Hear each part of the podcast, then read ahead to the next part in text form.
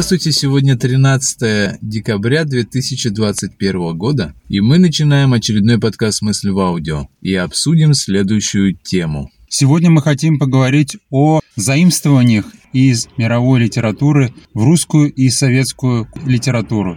Эти заимствования происходили и в дореволюционный период, но массово перевод и знакомство с мировой литературой для отечественного читателя началось в 20-е годы, когда под руководством Пешкова, Горького начался массовый перевод зарубежной литературы на русский язык.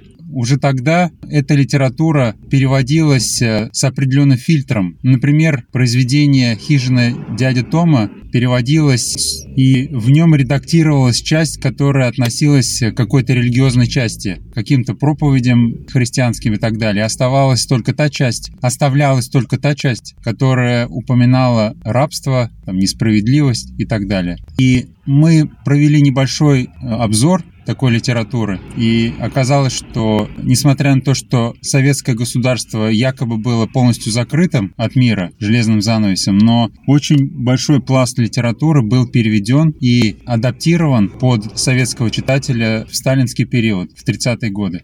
Ну да, здесь можно вспомнить, э, если говорить про этот период, и Незнайку Николая Носова, который э, основывался на произведении Анны Хвольсон и которая, в свою очередь, перевела Палмера Кокса, например. Это его брауни, так называемые, в свое время очень знаменитые, они до сих пор так или иначе, скажем так, на слуху. Также можно вспомнить старика Хатабыча, он тоже переводил произведения, адаптировал, скажем так, произведения 1900 года про Джина и лондонского архитектора. А, можно вспомнить... Волкова. Да, и в первую очередь это, конечно же, Александр Волков, который перевел Баума, его удивительный волшебник страны Оз. И если поискать, там еще много других произведений того периода было переведено. Что-то переводилось практически напрямую, тот же самый «Алиса в стране чудес», Маршак очень много переводил всего зарубежного. Шекспира много он перевел. Да, например, вот Шекспира. Ну и также разные другие произведения. Ну вот, то есть так, если кратко сказать про фактологию переводов. Притом, когда шел перевод и шло какое-то, может быть, даже заимствование, это не принижает ценность русской культуры. У русской культуры есть свой э, собственный, так сказать, пласт. Это, например, русские народные сказки, есть э, свои исконные произведения, написанные именно именно русскими авторами или носителями русской цивилизации. Просто хочется сказать, что когда в советском периоде началось стопроцентное образование населения, просвещение, то произошел всплеск, и люди захотели творчества, проявить себя как-то творчески. И вот появились такие вот различные авторы, которые изучали зарубежный опыт, и, скорее всего, им казалось, что история была интересной, но посылы были не совсем адекватными адекватными. И советские авторы старались как-то адаптировать и очеловечить эти произведения. Произведения заимствовались не потому, что русская культура была бедной или не потому, что какие-то были либеральные идеи у нас процветали, а потому что им казалось, что вот, например, детское какое-то произведение им казалось очень интересным по сюжету, по истории, но посыл был какой-то не совсем правильный, и они просто его очеловечивали. Я так понимаю, что эта информация так или иначе методом культурного сотрудничества проникала бы к нам. То есть эти сказки братьев Грим, тот же самый Палмера Кокса и другие, они так, бы, так или иначе к нам бы пришли. И здесь вопрос, либо ничего с этим не делать, либо перевести как есть, либо же как-то адаптировать. И, в общем, я думаю, многие авторы, они привносили, так как они были достаточно творческими людьми, они привносили туда какие-то элементы русской, русского мировоззрения. Например, в советском периоде появилась вот эта традиция елки, Дед Мороз. А, до этого, может быть, что-то похожее было, там рождественские какие-то посиделки. Вот, но это вот массово по всей стране началось именно в сталинский период. Но э, изначально, например, эта традиция была довольно э, страшной, когда в древние времена вот этот Дед Мороз был на самом деле якобы каким-то лесным духом, которому привозили или приводили юную деву в лес. вот, привязывали к дереву, и он ее с ней что-то должен был там сделать, съесть ее там или распотрошить или еще что-то. И даже вот эти гирлянды, которые вокруг елки, это изначально ну, предполагалось, что были кишки вот этой вот э, жертвы, которые наматывались на, э, на дерево. Но в русской традиции уже, вот в советской традиции, это было переделано полностью и стало безопасным для психики детей. Э, я думаю, да, во многом это все пошло с э, Пушкина, по крайней мере, то, что известно, переводы. Пушкин много переводил, насколько знаю, он владел многими языками в той или иной степени, там, со словарем или на уровне носителя языка, и много переводил, много переводил, много читал. Мы были в музее Пушкина, и там очень много литературы, да, на mm-hmm. иностранных языках, просто библиотека, он все это прочел, нам сказали, и это очень трудно представить, но, наверное, так оно и было. Прям целая библиотека, много комнат, уставлены книгами, и, в общем, он переводил того же Вольтера, например, например, он очень ему нравился, он его переводил. И в том числе можно вспомнить его сказку о мертвой царевне и семи богатырях. Это перевод, адаптированный перевод братьев Грим. То есть сюжет заимствован, да, из братьев Грим. Это Белоснежка и семь гномов, но он практически полностью переделал. То есть у него в стихотворной форме все это. И там есть определенные переделы. Можно вспомнить то же самое сказка о рыбаке и рыбке. Это тоже же перевод, а, адаптация сказки братьев Грим. Вот, к примеру, что была конкретика в плане адаптации, приведу примеры. «Белоснежка и семь гномов» — это братья Грим. Они написали в 1812 году, как раз когда Наполеон напал на Россию, а потом дополнили в 1854 году, уже после написания Пушкиным сказки о мертвой царевне. Честно говоря, не знаю, чем они дополнили, это очень интересно посмотреть, но может быть кто-то посмотрит. Так вот, конкретика «Белоснежка семь гномов». Там что было? Некоторые примеры приведу. Там, в общем, сюжет, если вы помните, была царица и была принцесса юная. И царица очень ревновала ее, потому что принцесса была ее, стала ее красивее. И царевна приказала убить Белоснежку. И когда псарь отвел в лес, якобы ее убил, то он принес ей по ее приказу печень и легкое, и, в общем, давайте дадим слово братьям Грим. Перевод. Повару приказано было их присолить и сварить, и злая баба съела их, воображая, что ест легкое и печень Белоснежки. У Пушкина вообще такого нет. Потом, когда Белоснежка пришла к семи гномам, цитата из братьев Грим. Белоснежка, которой очень и есть, и пить хотелось, отведала с каждой тарелочки овощей и хлеба и из каждой чарочки выпила по капельке вина. У Пушкина дом царевна обошла, все порядком убрала, засветила Богу свечку, затопила жарко печку, на палате взобралась и тихонько улеглась. Рюмку полную наливали, на подносе подавали. От зеленого вина отрекалась она. То есть здесь о чем речь? О том, что Белоснежка, она немножко венца, да, так пригубила. Хотя и было, по-моему, там, ну, ну, лет, я не знаю, могу ошибаться, вроде 8. А, ну, тут можно вспомнить и Алису в стране чудес, там тоже было про то, что им давали вино ну, в обед чуть-чуть. Я не знаю зачем. И второй момент, видите, что Белоснежка, она и там, и сям чуть-чуть покушала. От этого вот царевна Пушкина она не стала так сказать, есть чужих тарелок. И интересно, как братьев Грим была наказана царица, которая гнобила вот эту вот Белоснежку. Но для нее, для этой царицы, уже давно были приготовлены железные башмаки и поставлены на горящие уголья. Ее заставили встать, вставить ноги в эти раскаленные башмаки и до тех пор плясать в них, пока она не грохнулась на земь мертвая. У Пушкина. Тут ее тоска взяла, и царица умерла. Ну вот, словах.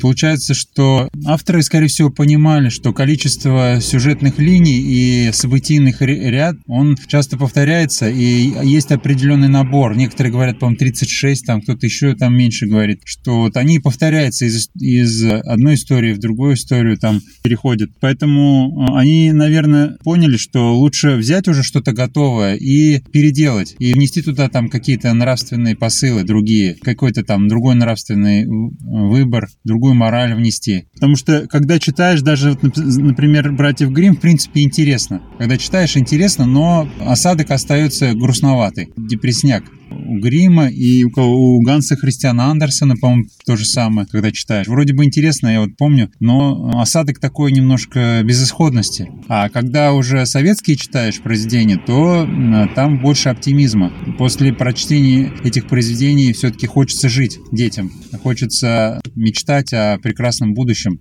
Поэтому, наверное, эти авторы, может, бессознательно, может, сознательно это делали. Основная цель, я так понимаю, произведений литературных, художественных, это, так сказать, индуцирование, не знаю, как сказать по-русски, а, воспроизведение настроения определенного, да, у читателей, угу. получается. И вот с этой точки зрения, действительно, если читаешь западные произведения, они какие-то захватывающие, какие-то такие очень интересные сюжеты, но в основном действительно такая безысходность, такая весь мир дерьмо, короче, и вот ты вертись там как-нибудь. Ну, наверное, это как раз э, отображение столкновения двух концепций, библейская концепция и русская концепция э, мироустройства, потому что библейская концепция, вот я помню, приезжал к нам товарищ э, Стариков в Уфу, и он говорил, чем в юности, в детстве все мечтают э, преобразить мир к лучшему, изменить мир к лучшему, но вырастая, они понимают, что это невозможно. Вот это вот, э, ну, в моем понимании, выражение библейской концепции. Все равно все будет плохо. А в русской концепции оптимизм до конца до конца жизни. И здесь то же самое, когда сталкиваются это вот эти вот даже в произведениях, у них уже в произведении заложено, что жизнь трудная, ты должен бороться, самое главное это вот выжить и покушать хорошо успеть, там, получить какие-то удовольствия физиологические, даже в этих, в этих произведениях, даже для, в детях это закладывается. Вот. А у нас все-таки говорят, ничего страшного, даже если какие-то трудности, если даже а, нету одежды хорошей, красивой, вкусно покушать там, если нету даже, ничего страшного, будущее все равно будет прекрасным. И вот так э, происходило преображение. Не революция, не сломка, не отторжение всего по-троцкистски, а по-большевистски такое преображение э, всего западного, что надвигалось. Ну да, в продолжении мысли можно сказать, что эта идея очень хорошо заложена, например, в произведении «Семь подземных королей» Волкова. А у него Страшила придумал, как решить проблему королей. То есть было семь королей, у них куча всяких семей, свиты, придворных, вообще очень много таких людей, и что-то с ними надо было делать. Горячие головы, конечно, предлагали их наказать, казнить и прочее. А что предложил Страшила? У них была усыпительная вода, он предложил их усыпить. Когда человек просыпался после этой воды, то он ничего не помнил, его надо было учить заново, говорить, ходить, он вообще ничего не помнил. И он им предложил внушить, что они были ткачами, пекарями и прочее. И вот так совершилась психобольшевистская контрреволюция. Хотя можно было провести троцкистскую революцию, всех их там сдернуть на дыбы. Стенки. Да. И, наверное, западные авторы так и сделали. Если мы вспомним «Матрица революции», например, да, или там «Ви, значит, Вендетта» к стенке, там железные башмаки на них сжечь их. Там, взорвать все. Взорвать кишки наружу. Вот. А мы видим совершенно две разные концепции и тот же самый волшебник Стальный Оз, тут нет смысла противопоставлять Баума и Волкова, я вот читал, там их противопоставляют, кто-то говорит, вот этот хороший, тот козел, говорит, наоборот. Смысла нету, да, у них как бы начало одно, Баум придумал оригинальный сюжет, волшебника Стальный Оз нарисовал, так сказать, вселенную, но дальше они расходятся, то есть, да, Волков перевел, как знаток а, нескольких языков, но потом он совершенно, как вот мы видим в уже в «Семь подземных королей», совершенно разошлись они. И вот то, что ты говорил про там поесть, одеться, вот я немного послушал, почитал это «Волшебник остального». Там действительно Дороти, это вот а, Элли у Волкова, Дороти у волшебника. Там постоянно, она там встала, покушала. Они со Страшилой искали орехи, короче, поели. Они нашли фрукты, они были такие вкусные, они опять поели. Дороти осмотрела свое платьишко, оно было таким потертым, а тут они нашли новое красивое платьишко для Дороти. То есть там реально просто, ну, довольно часто это акцентируется на это. Ну, что можно порекомендовать тогда ну, в этом плане? Бывает такое, что кто-то хочет начать заняться писательством и смотрит, и ему кажется, что уже все написано, все придумано, любые сюжеты уже расписаны, любая история, которая приходит в голову, уже записано.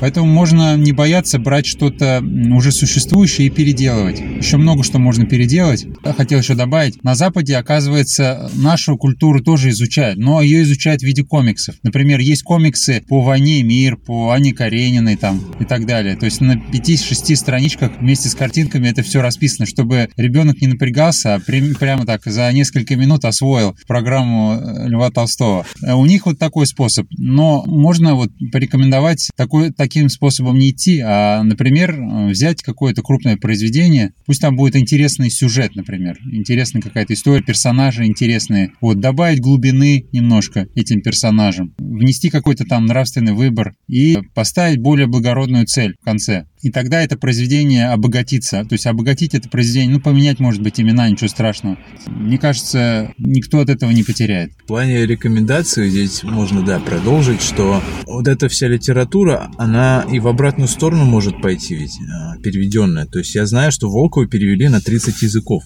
И его, ну, наверное, кто-то читает все-таки на языках английском или на какие там перевели. То есть, а можно какие-то не переведенные еще пробовать переводить, например, и забрасывать туда.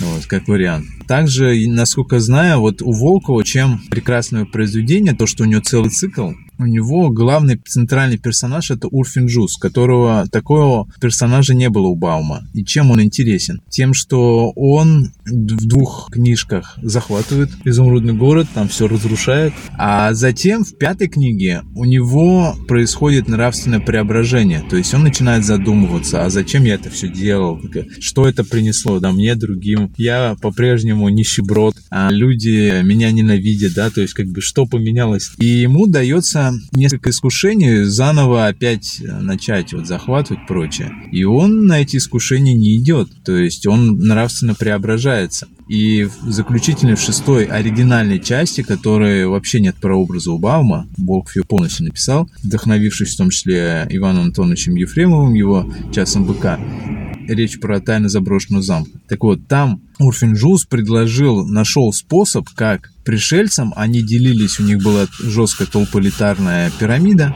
так вот, тем, той толпе, тем рабам, которые к ним прилетели, как им освободиться. То есть он нашел способ там с помощью изумрудов и прочее. И, соответственно, что хотел сказать в плане рекомендаций, что еще можно, насколько знаю, до сих пор полностью Волков не экранизирован. То есть э, ни желтый туман его, ни тайны заброшенного замка. Его, и вот самое главное с экранов показать вот, вот это вот мирную э, большевистскую контрреволюцию, которую предложил Страшила, как вот перевоспитать семь подземных королей. Как нравственно преобразился Урфинджус, этого до сих пор не показано. Хотя это замечательный материал, мне кажется, для экранизации. Поэтому, если кто-то умеет, вот вам тоже сюжет для экранизации. Может быть в виде мультфильма, может быть в виде фильма, может быть в виде спектакля. Я знаю, что Волкова ставили в театре, ну, какие-то его э, части. Э, такая рекомендация. Ну, еще можно переделывать э, вам, когда вы читаете сказки, тех же братьев Гримм или там Волк и Семеро Козлят. Прям на ходу можно переделывать. То есть у вас же книжка в руках, ребенок не видит, что там. И вы ему рассказываете. То есть вместо того, что волка там он слопал козлят, а потом ему вскрыли пузо, и оттуда козлята выскочили. Вместо этого можно придумать, что, например, там волк их... да, спрятал, потом их нашли, а его прогнали, или он понял. Э, я обычно ребенку говорю, что он понял, что вот он сделал неправильно, раскаялся, и они стали вместе дружить, например, как-то. То есть вот в таком духе можно переделывать сказки, прям на ходу. Даже здесь не нужно особо писательского мастерства, а где-то писать просто вот читайте на ходу. Можно даже топорно, но, по крайней мере, переделывать. Возможно, людей останавливает заимствование, потому что есть копирайт. А вот если отказаться от этой идеи, вот это что копирайт, что авторское право, что это я, моя фамилия, Иван Петров, Петр Иванов, я должен войти в историю. Вот эту мысль можно тоже отбросить у себя в голове. Сосредоточиться именно на материале. Оставить после себя именно материал, а не фамилию знаменитую. То есть работать не на репутацию, а на будущее. Именно на текст. Это были подкасты «Мысли в аудио». До следующих встреч.